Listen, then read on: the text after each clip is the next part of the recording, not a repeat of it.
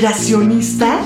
No somos conspiranoicos y apoyo a movimientos que cuestionan el uso de la mascarilla o la eficacia de la mascarilla.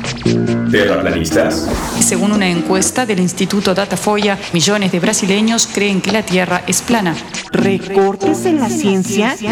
No a los recortes en ciencia y tecnología. ¿Antivacunas? ¿Por qué me voy a vacunar si yo no me he enfermado? Mejor escucha a los que sí saben. DNA, un programa de ciencia para generar conciencia. Con tus científicos favoritos, Nadia Rivero, y Carlos Berja.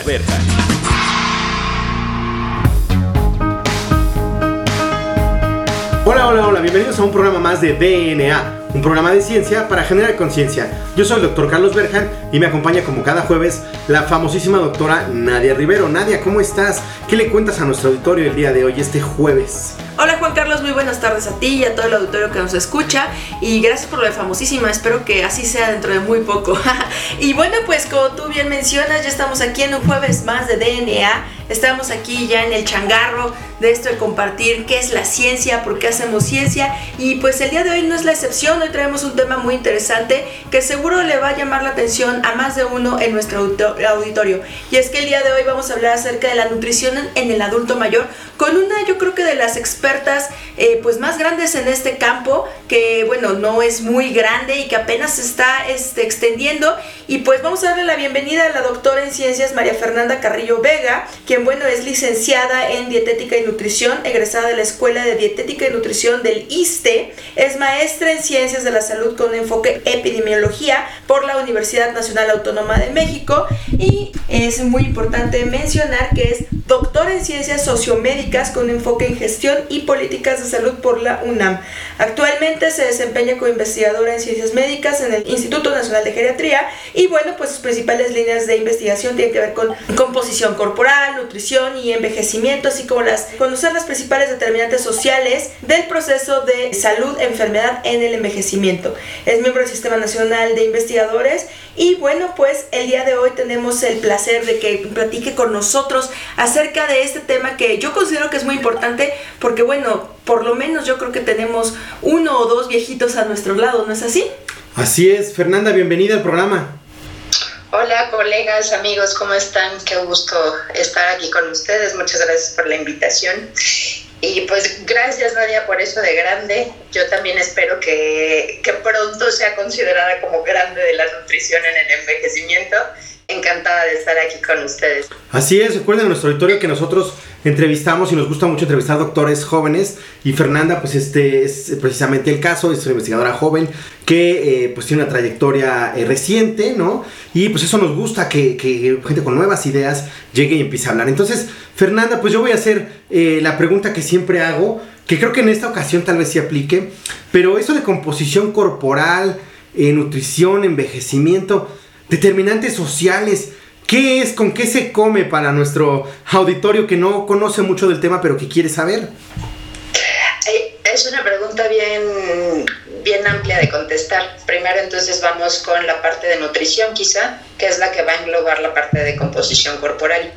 Eh, como sabemos, la nutrición es un proceso esencial, es un proceso vital para cualquier ser humano. Entonces, la nutrición se compone de la alimentación, que es todos los alimentos que comemos día a día.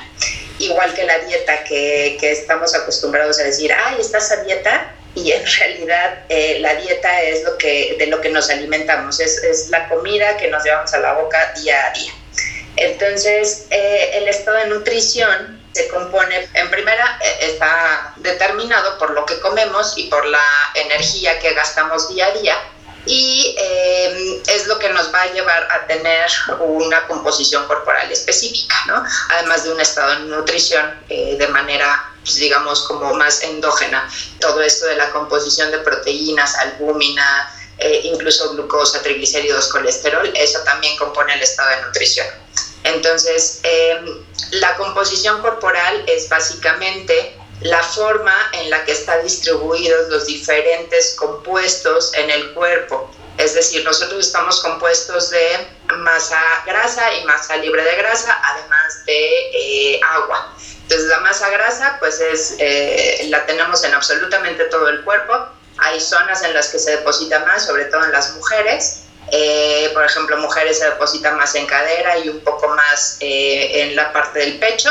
Y generalmente cuando tenemos problemas de composición corporal se distribuye más o en cadera o en la parte abdominal.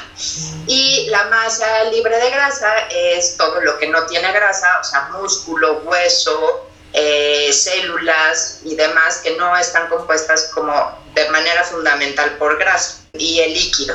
Entonces, em, a lo largo de la vida, esta composición corporal cambia por un montón de factores, incluida la dieta. En el envejecimiento observamos mucho que hay varios factores que determinan lo que comemos, eh, desde eh, una cuestión endógena, que se dan factores anorexigénicos que provocan que que ya la gente no tenga tanto apetito como muchas veces cuando no hay una buena dentadura y que no se ha eh, ajustado bien una placa o, una eh, prótesis dental eh, y que hay dificultades para masticar desde problemas de alteraciones gastrointestinales que van alterando todo el proceso de alimentación, o sea, desde que ingresa el alimento a la boca hasta todo el proceso de digestión y absorción. Entonces, todos estos procesos que son más biológicos se juntan con procesos más eh, socioeconómicos, por así decirlo, eh, o contextuales, ¿no? Hay mucha gente mayor que ya está aislada, entonces no le gusta comer sola, hay mucha gente mayor que no puede acceder a los alimentos tan fácil como nosotros lo podemos hacer, que salimos y tenemos hambre y vamos a comprar ellos tienen que eh, esperar quizá al hijo, al nieto que vaya por ellos a que hacer sus compras o que les lleven el mandado. Eh, muchas veces cuestiones de acceso a, los alimentos en el sentido económico, ¿no? Que mucha gente ya es pensionada y por compra de medicamentos, por compra o adquisición de servicios médicos, empiezan a gastar más en otras cosas que no son alimentos, entonces eso empieza a disminuir tanto la cantidad como la calidad de los alimentos que consumen.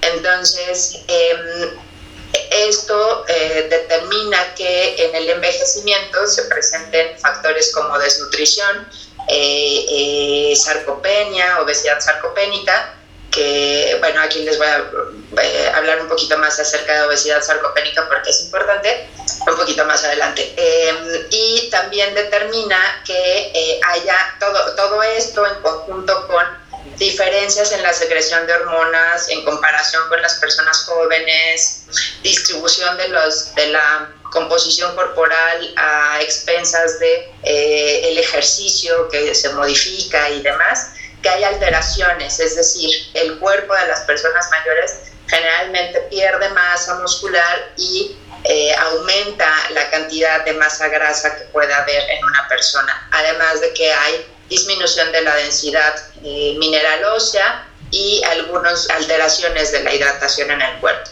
Entonces, eh, yo les decía esto de la sarcopenia porque es una de las alteraciones más importantes que tenemos en el cuerpo de una persona mayor. No todas, eso es importante decirlo, eh, si se lleva un estilo de vida adecuado, no todas van a presentar sarcopenia, eh, pero sí es muy probable que todos, eh, que las personas mayores eh, vayan hacia allá, que todos vayamos hacia allá si no tenemos un, un, estilo de vida un poco más saludable. Entonces, ¿qué es esto? Es la sarcopenia, que es muy común en las personas mayores, es disminución de la masa muscular, eh, que ahora estamos eh, observando una presencia importante de aumento de la masa grasa con infiltración de la masa grasa en el músculo, lo cual determina que la funcionalidad pues no sea tan buena. Y bueno, muchas veces esto cursa con disminución de la densidad mineral ósea, que es osteoporosis, lo que la, la gente comúnmente conoce como osteoporosis, y el paso previo que es osteopenia eh, y que muchas veces cursan de la mano, o sea, cursan las tres eh, cosas juntas, ¿no? Entonces, bueno, esto es, eh, es, son alteraciones importantes o son alteraciones que llaman mucho la atención y que preocupan al personal de salud porque conllevan la presencia de morbilidades asociadas, o sea, podemos tener obesidad con diabetes, con hipertensión, con algunas otras enfermedades como hiperlipidemia, por ejemplo, que en conjunto van a determinar que la persona presente un declive funcional, presente mayor propensión a dependencia, mayor propensión a hospitalizaciones, a enfermar de manera aguda, y bueno, conllevan a un riesgo en la salud importante. Entonces, por eso es que es bien importante estudiar composición corporal y nutrición o el estado de nutrición y la alimentación en las personas mayores porque son un conjunto de determinantes del proceso de salud de enfermedad en esta, en esta época. Y en general, eh, en el envejecimiento, recordemos que todos estamos envejeciendo desde que nacemos, ¿no? Entonces, de pronto es como un proceso que se ve al final de la vida y que se entiende como un proceso al que muy pocos quieren llegar, quizá, pero para el que nadie se, se prepara, ¿no? Es decir, nadie desde jóvenes pensamos en que vamos a ser viejos y pensamos en que tenemos que alimentarnos y hacer ejercicio y llevar un estilo de vida saludable con poco alcohol, con poco cigarro o con nulo cigarro más bien, eh, eh, una vida menos llena de estrés y demás para envejecer mejor, ¿no? O sea, todos los jóvenes nos dejamos un poco llevar por el momento y, y, por lo que estamos viviendo y lo que queremos alcanzar a corto plazo, pero creo que no nos estamos preparando para un futuro que vemos lejano, pero que en realidad no lo es tanto que, eh, al que vamos a llegar todos además. ¿no? Claro, de hecho, estás tocando temas muy importantes en los cuales a mí me gustaría este, pues, profundizar un poquito más, si no bien en esta primera sección que ya casi se nos está terminando el tiempo, si en la siguiente, porque estabas hablando acerca de eh, la composición corporal y estabas mencionando como todos los factores, todas las determinantes que van a estar influyendo sobre esta composición corporal y que muchas veces no estamos realmente conscientes desde nuestra juventud que tenemos que que trabajar en lo que vamos a hacer cuando seamos viejos, ¿no? Por ahí muchas personas mencionan que el envejecimiento no es nada más que la recapitulación de nuestra infancia, ¿no? O de etapas anteriores al envejecimiento. Entonces, pues a mí sí me gustaría preguntarte muchas cosas, sobre todo en qué momento es el, el, el ideóneo para empezar a considerar modificar nuestros hábitos alimenticios y poder como prevenir que desarrollemos enfermedades. Entonces, ¿qué te parece si dejamos hasta aquí esta primera sección, Fer? Y a todo el auditorio que os escuche, pues ya vieron lo interesante que va a ser esta entrevista. Entonces, seguramente ya captamos su atención, así que no se despeguen porque ya regresamos. Esto es DNA.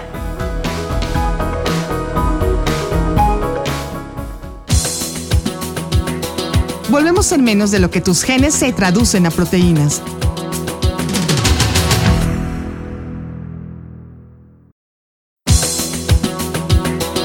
Ya recargamos ATP.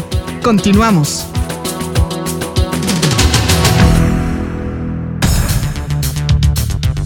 Bueno, pues ya regresamos a DNA. Recuerden que estamos hablando sobre envejecimiento y nutrición en esta etapa de la vida con la doctora Fernanda Carrillo Vega. Y bueno, pues en la sección pasada nos diste realmente una introducción muy interesante y que quizá para muchos de nosotros no, no era tan evidente todos estos este, factores que intervienen en, en, nuestra nutrición. Muchos creemos que solamente se trata de come una pechuga asada y una taza de arroz todos los días para que estés sano, pero pues para acceder a esta pechuga de pollo y esta taza de, de arroz, pues hay muchos, este, digamos, como obstáculos que pueden incluso aparecer por ahí cuando se trata de hablar acerca del envejecimiento. Entonces, Fer, ¿qué te parece si retomamos un poquito?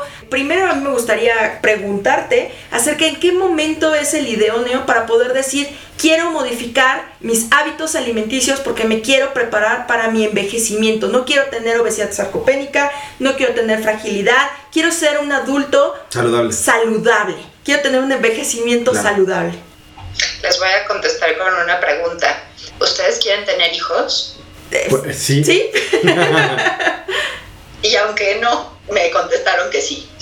Eh, el momento idóneo es desde que está un bebé en el estómago, desde antes de prepararnos para el embarazo. Actualmente se sabe que uno de los determinantes más importantes de, y ustedes lo deben de saber súper bien, uno de los determinantes más importantes de la nutrición o de la salud a lo largo de la vida es la epigenética. Entonces hay modulación epigenética desde que estamos en el vientre. Entonces, una madre que desde antes de eh, el embarazo se empieza a preparar para concebir, empieza a tomar ácido fólico en conjunto con su pareja y empieza a vitaminarse en conjunto con su pareja y empieza a cambiar estilos de vida, empieza a dejar de fumar, hacer ejercicio, empieza a llevar una dieta más sana. Cuando el niño nace se le da lactancia por lo menos seis meses, idealmente un año y más idealmente por lo menos dos. Y durante estos primeros 100 años de vida un niño está alimentado de manera adecuada, de manera variada, de manera que contribuya a la microbiota, que contribuya al crecimiento normal, que contribuya a una buena eh, generación de conexiones neuronales. Desde ese momento nos estamos preparando para un envejecimiento exitoso. Ahora, si ya somos adultos y decimos, híjole, pues ya eso ya pasó, mi mamá seguramente no se eh, suplementó porque fui una sorpresa para mis papás, entonces seguro que no, y mi mamá trabajaba y me daba fórmula y la verdad es que recuerdo comer gancitos y ya estoy más consciente, pues bueno, entonces es el momento adecuado, tengas 15, 20 o 30 o 40 años para empezar a tomar cartas en el asunto y empezar a llevar una dieta más variada, o sea, eso me va a llevar a que el envejecimiento pues venga de una manera más, más amable. Ahora, algo importante que me gustaría decir, porque es, algo, es un tema que me interesa mucho, eh, la evidencia científica más reciente dice que es mejor cuando ya en la etapa de adultos mantenemos un peso que tratar de bajar de peso muchísimo y después subir y después bajar y después subir y después bajar. El mantenimiento de peso a lo largo de la edad adulta nos protege más contra enfermedades crónicas, incluso contra cáncer, que bajar de peso y no mantener ese peso. Es algo bien importante para nuestra salud y actualmente estamos viendo que también para una cuestión ambiental, o sea, una cuestión de calentamiento global, llevar una dieta mucho más consciente, en ese momento tomar cartas en el asunto y eh, tratar de asegurar eh, un envejecimiento más exitoso. Oye, Fer, y yo quería preguntarte, eh, que también va a todo esto, porque ahora que mencionas lo de calentamiento global, de, de la seguridad alimentaria que, que, en algún momento este, nos platicabas, eh, eso, ¿cómo puede ser o cómo puede llegar a formar parte de a, tal vez a lo mejor implementar una política pública y ahora con lo que hay del calentamiento global, ¿qué contexto tiene lo, la parte nutricional en estos cambios ambientales que estamos sufriendo el día a día? La primera de inseguridad alimentaria es un tema amplísimo porque no tiene que ver solamente con alimentación, o sea, con la capacidad que tengo yo como individuo de alimentarme, sino tiene que ver con una parte contextual y de política pública. Es decir, em, la, la, inseguridad alimentaria quiere decir em, que el acceso a los alimentos de calidad y cantidad que sean inocuos no es suficiente, es decir, que esté en riesgo su estado de nutrición y de salud porque no tiene suficientes eh, alimentos en cantidad y calidad para alimentarse.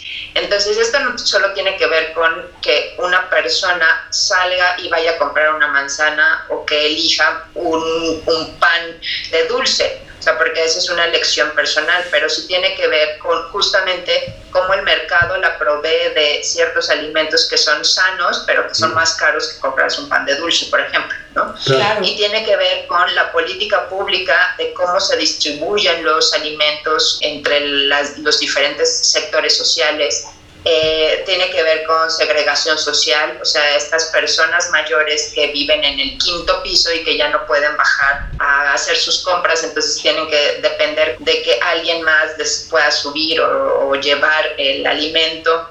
Depende mucho de la agricultura de un país, es decir, que se apoye la agricultura para que entonces pueda haber más producción local y entonces esos productos locales sean más económicos y puedan ser mejor distribuidos entre la población. Es decir, son muchos sectores los que participan en la alimentación. De manera que eh, la política pública tendría que, incluir todos estos aspectos, ¿no? De producción, de distribución equitativa, eh, producción también más sustentable, ¿no? Eh, sabemos, por ejemplo, que las vacas contaminan un montón en su proceso de alimentación. Entonces, eso es bien importante para la huella de carbono, ¿no? Entonces, decir, bueno, necesito comer carne porque si no como suficiente proteína me voy a desnutrir. Pero también podemos adquirir proteína de origen vegetal de alto valor biológico, por ejemplo, consumiendo eh, leguminosas y eh, en mezcla con cereales. ¿no? Eso nos hace una proteína de alto valor biológico que puede suplir de alguna manera, eh, no es lo mismo, pero sí se asemeja a la proteína de origen animal. Entonces, todo este contexto eh, debería de estar bien regulado para promover un acceso equitativo a los alimentos, asegurando que todas las personas tengan suficiente para alimentarse y contribuir a su estado de nutrición y de salud en general. Oye, qué interesante, Fer. Y, y, justo a mí me gustaría preguntarte acerca de todas estas modificaciones en las dietas que actualmente están ocurriendo. Este, dietas cetogénicas, eh, todas estas, yo, yo las llamo modas, no sé si esté en lo correcto. ¿Tú crees que van a tener en un futuro un impacto, por ejemplo, en su tipo de envejecimiento? Por ejemplo, todas estas personas que son veganas, eh, las vegetarianas, las que llevan dietas muy restringidas o que se prohíben ciertos tipos de alimentos.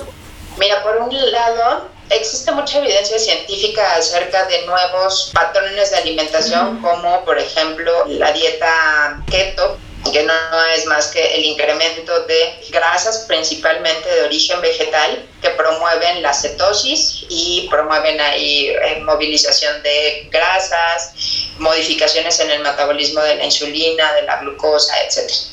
Em, las dietas o estos patrones de alimentación no son para todas las personas. Ahora, existe evidencia de que en envejecimiento esto funciona, sí y no porque también si un envejecimiento es saludable, podemos ir modificando ciertos patrones para dárselas a una persona y asegurar que no tengan, por ejemplo, depresión de la masa muscular. Pero también si tenemos una persona que ya tiene daño renal o daño hepático, pues no podemos dar, ¿no? Entonces, efectivamente son tendencias, son modas que no se pueden ir haciendo sin tener una supervisión y sin tener una orientación adecuada. Ahora, existe este patrón que es la dieta tradicional mexicana, que está compuesta de un montón de verdura, un montón de semillas, un montón de productos que aportan fibra, vitaminas, antioxidantes, nutracéuticos que ahora les llamamos, y que pueden beneficiar a la salud, ¿no? Eh, no es cuestión de irnos con el patrón de moda, sino regresar un poco al origen, o sea, lo más natural posible, eh, la menor cantidad de alimentos industrializados que podamos consumir. Y en cuanto al veganismo y vegetarianismo, yo la verdad es que no estoy muy de acuerdo, sobre todo en ciertos sectores de, la población, principalmente niños y personas mayores, porque sí, efectivamente tienen carencia de elementos que son importantísimos para el mantenimiento de hueso, de músculo y que no son aptos para todos, ¿no? Em, entonces, una dieta equilibrada que sí tenga mayor consumo de eh, alimentos de origen vegetal sobre los alimentos de origen animal es más importante a quitar absolutamente todos los alimentos de origen animal.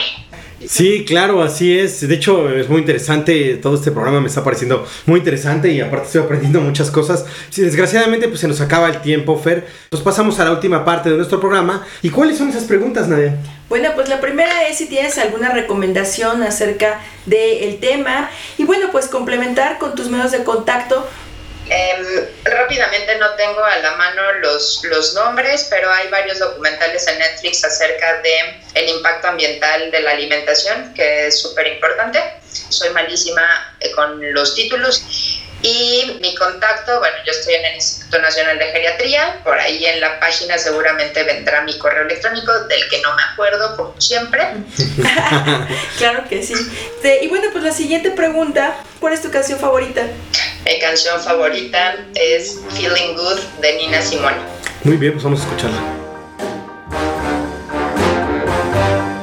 Fish in the sea, you know how I feel. river running free. You know how I feel. Blossom on the tree. You know how I feel. It's a new dawn. It's a new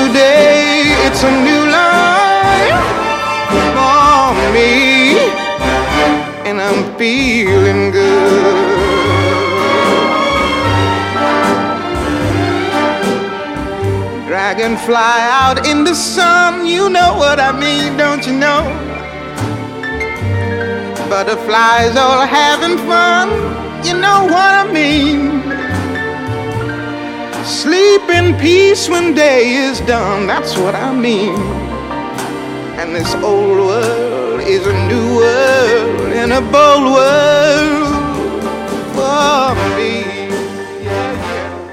pues ya regresamos. Desgraciadamente se nos acaba el tiempo. Fernanda, muchísimas gracias por darnos un poquito de tu tiempo. Gracias a ustedes, chicos. Un placer estar aquí con ustedes y con el auditorio. Pues nada, mucho éxito. Muchas gracias, Fer. Y bueno, pues también agradecemos a nuestra productora Claudia Flores.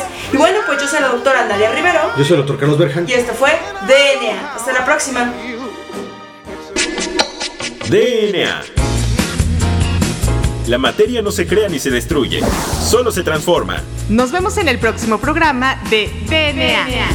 Un programa para generar conciencia.